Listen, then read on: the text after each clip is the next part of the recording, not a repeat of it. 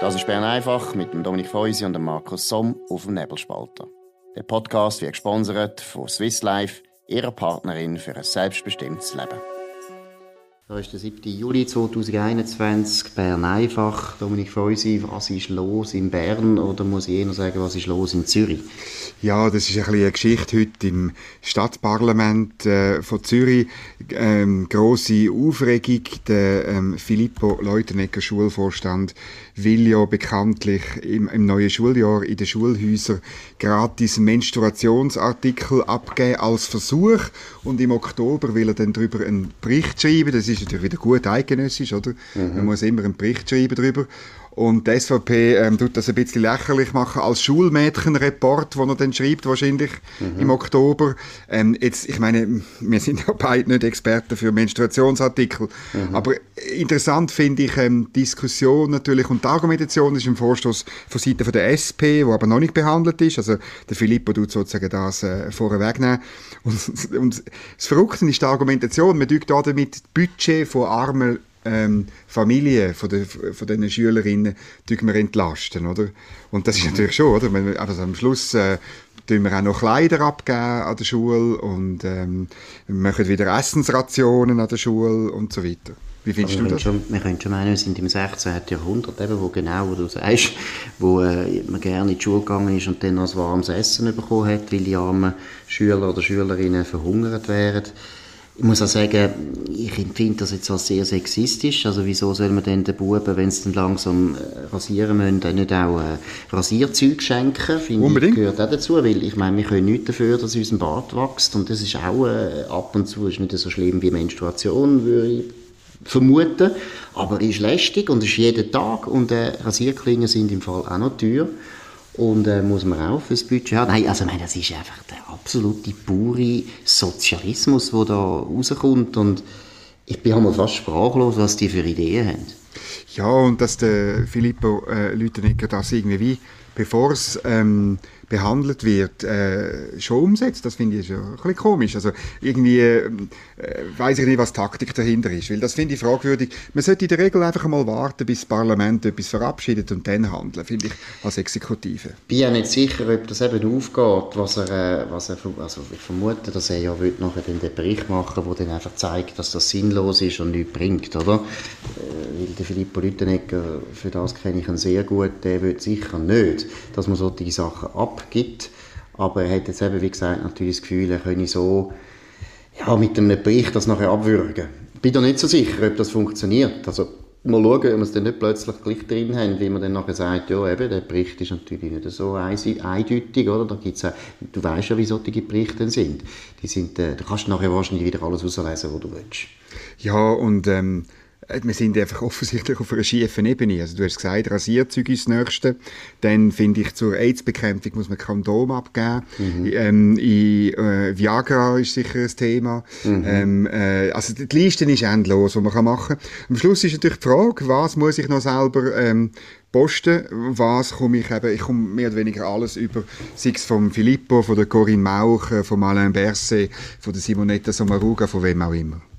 Was halt schon ein Problem ist an der Stadt Zürich, die haben einfach unglaublich viel Geld. Oder? Und der Hauptgrund ist natürlich die Tiefzinspolitik von unserer Nationalbank und natürlich auch von der EZB. Und das ist so lang der Staat so leicht kann Schulden machen und es einfach keine Rolle mehr spielt, muss ich sagen, müssen wir einfach damit rechnen, dass jetzt einfach ein Unsinn nach dem anderen kommt.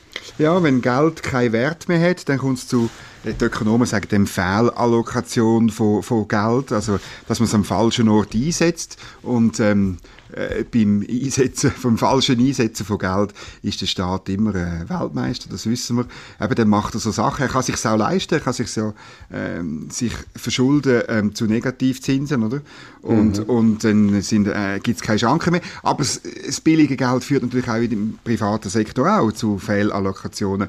Nur da geht es nicht um Steuergeld und man muss es nicht am Schluss raus, rauslupfen. Im, im ja, Regelfall. und auch im privaten Sektor, irgendeine kommt die Stunde der Wahrheit und das wird auch beim Staat so sein. Irgendeinisch wird jetzt die Tiefzinspolitik müssen aufhören ja, vielleicht ist das erst in zehn Jahren, ich weiß es nicht, ich habe keine Ahnung, aber irgendeines wird das uns heimsuchen und dann haben wir da überall Staatsausgaben, die wir uns eigentlich nicht können leisten können, die auch keinen Sinn machen. Ich meine, der Staat sollte eigentlich mit, seinem, mit seinen Mitteln wahnsinnig haushälterisch sein, weil er grundsätzlich, du hast es angedeutet, er nimmt immer Geld einem privaten Bürger, einem freien Bürger weg und dann tut ein Beamter eine Drittperson tut über das Geld vom freien Bürger entscheiden. Und das ist einfach von der Anreiz her etwas vom Schlechtesten, was es gibt. Das ist genau gleich, kennen wir auch bei den Kindern, oder?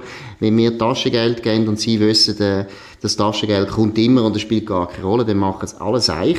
Oder wenn wir eben sagen, nein, das ist dein Geld, aber dann ist nachher fertig, dann machen sie es sehr viel sinnvoller. Das ist, mhm. ganz, das ist unglaublich banal, aber in der Politik, wo so viele intelligente Leute sind, ist das irgendwo ganz schwer zu begreifen.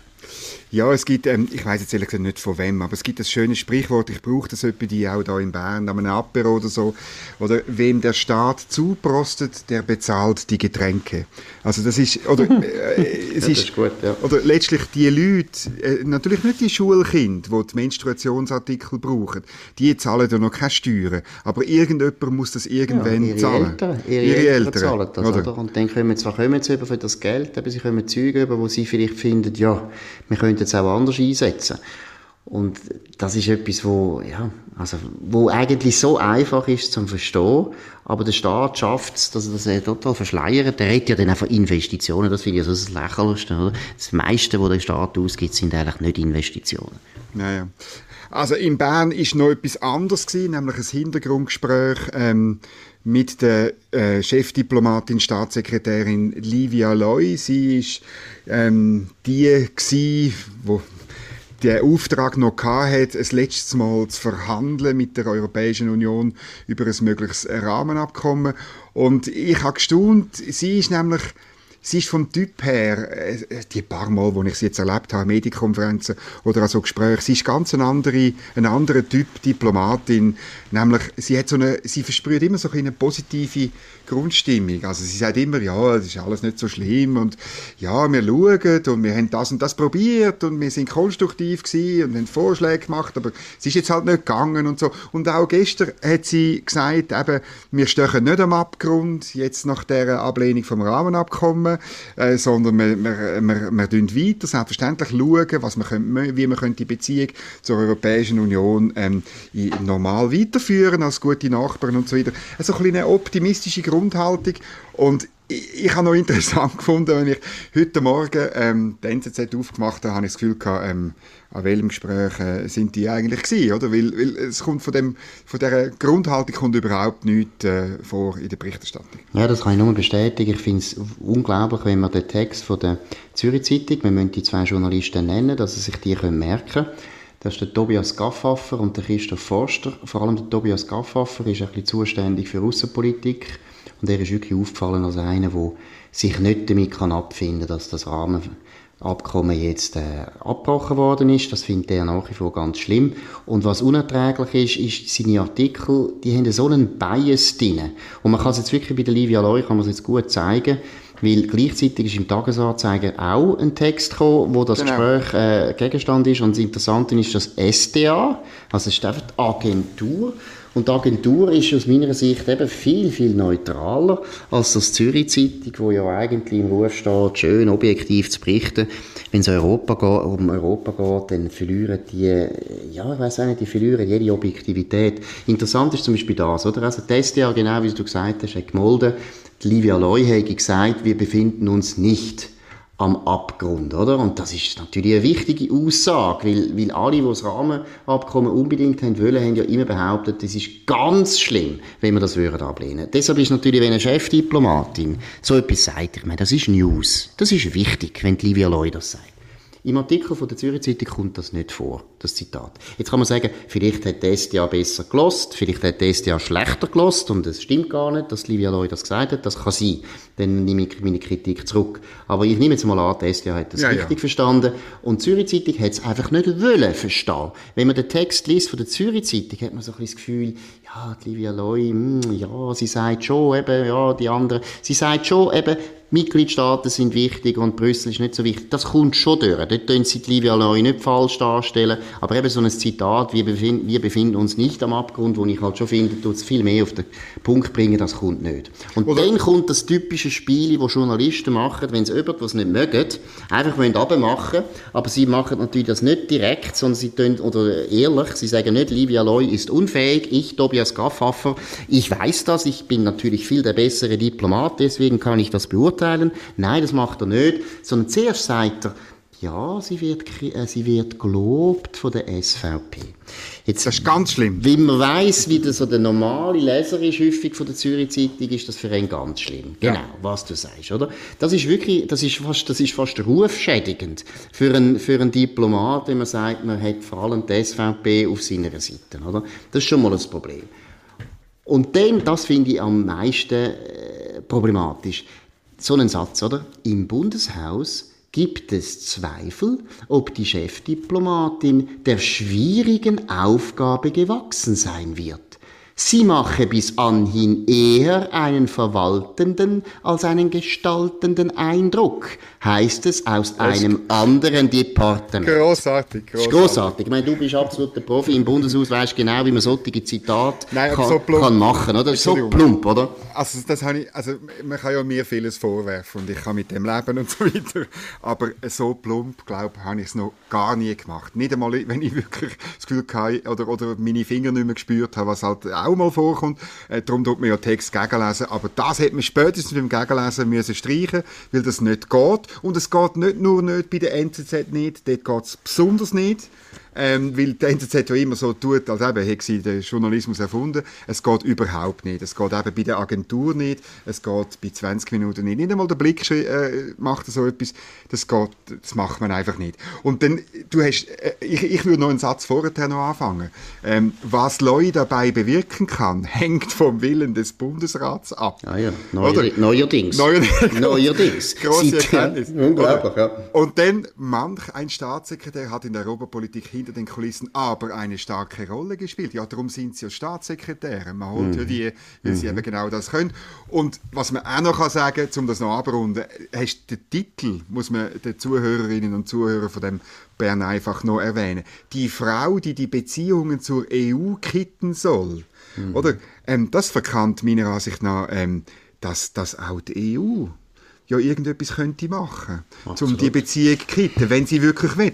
Und das kommt einfach nie vor. Nie Absolut. Nicht. Ich meine, wer hat jetzt die, die Beziehungen in Frage gestellt? Sind das die Schweizer, die nach langer Verhandlung gefunden haben, wir müssen abbrechen, weil in wichtigen Punkten werden wir uns nicht einig? Das ist ja einfach eine ehrliche Feststellung. Das hätte ja die EU auch mal können feststellen Aber die EU hat natürlich einfach gewartet, bis wir einfach sagen, gut, es ist fertig. Jetzt sollen wir also die Beziehungen reparieren. Du hast völlig recht, schon da ist wieder ein unglaublicher Bias drin. Ich finde eigentlich, die EU muss die kitten, weil letztlich Rahmenabkommen ist eindeutig ein Wunsch von der EU, wo wir nicht wollen. Und wenn sie unbedingt so etwas Ähnliches wollen, dann müssen sie halt neue Vorschläge machen und uns auch entgegenkommen. Und sonst sollen sie alle Verträge künden. Das habe ich immer schon gesagt, weil das machen sie nämlich nicht, weil die Verträge sind für sie unterm Strich viel, viel wertvoller als für uns. Das muss man auch mal deutlich ja, sagen. Ja. Aber was ich eben noch interessant finde, das, was du auch sagst, aber man muss vielleicht dem Zuhörer mal noch klar machen. Wenn ich sage, im Parlament gibt es Stimmen, die Livia Loy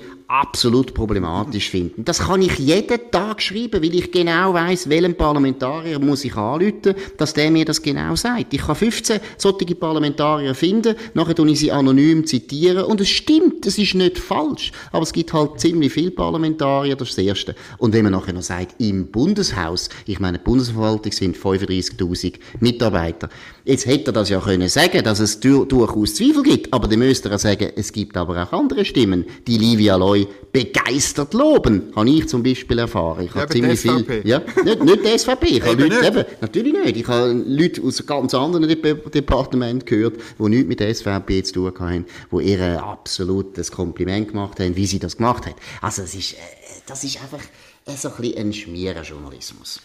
Und es ist wirklich, es ist wirklich problematisch, noch, noch, noch eine andere kleine, äh, äh, es ist auch ein bisschen, geht auch wieder um ein Fakt, oder?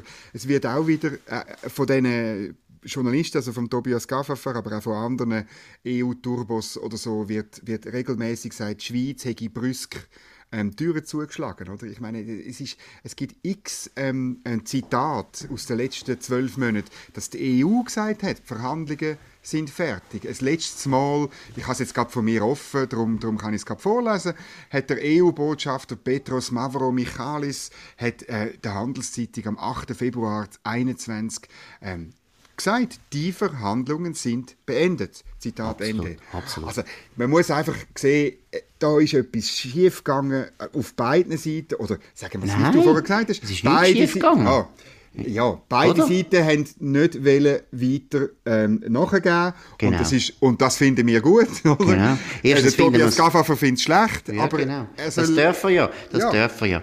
Aber was ich noch vielleicht betonen will, das ist nämlich auch noch so ein Diplomatenspiel. Ich meine, wenn ich ein Haus kaufen will, und dann ist zum Beispiel mir das Haus zu teuer, und dann sage ich dem Verkäufer, du, mir ist es zu teuer, können wir ein bisschen runter. Nachher sagt der Verkäufer, ich gehe ein bisschen runter. Dann sage ich, nein, ist mir immer noch zu wenig, ich will, dass du mehr runtergehst.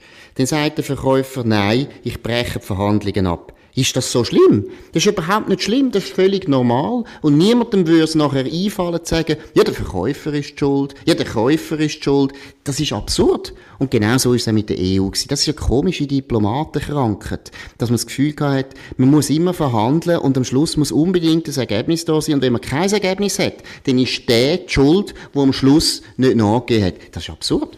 Ja, und die Aufgabe des Journalisten wäre eben, das zu durchschauen und nicht Transmissionsriemen für die Diplomatenkrankheit sein. Absolut, wo ihren Phantomschmerz jetzt noch ein bisschen, müssen, müssen ein bisschen pflegen weil halt das Rahmenabkommen ist für viel, viel, gerade im EDA natürlich ganz etwas anderes gewesen, als sie uns gesagt haben. Es ist immer darum gegangen, uns in eine Abhängigkeit zu führen von der EU, wo wir am Schluss nochmal an uns hätten können befreien mit dem Beitritt. Das ist eigentlich die Agenda gewesen. Und die Agenda können sie jetzt nicht mehr führen und das stört sie ein bisschen. Da haben sie auch eben, wie gesagt, noch ein bisschen nostalgische Gefühle. Du musst nicht alles verraten. Ich arbeite an der grossen und äh, natürlich für ewige Zeiten geschriebenen EU-Politik-Analyse für am Freitagmorgen.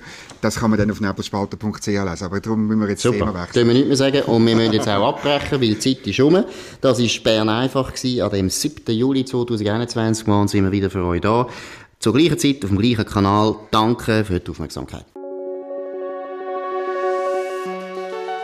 Das war Bern einfach mit dem Dominik Feusi und dem Markus Somm auf dem Nebelspalter. Der Podcast wird gesponsert von Swiss Life, ihrer Partnerin für ein selbstbestimmtes Leben. Den Podcast könnt ihr auf nebelspalter.ch abladen und auf allen gängigen Plattformen wie Spotify oder Apple Podcast und so weiter.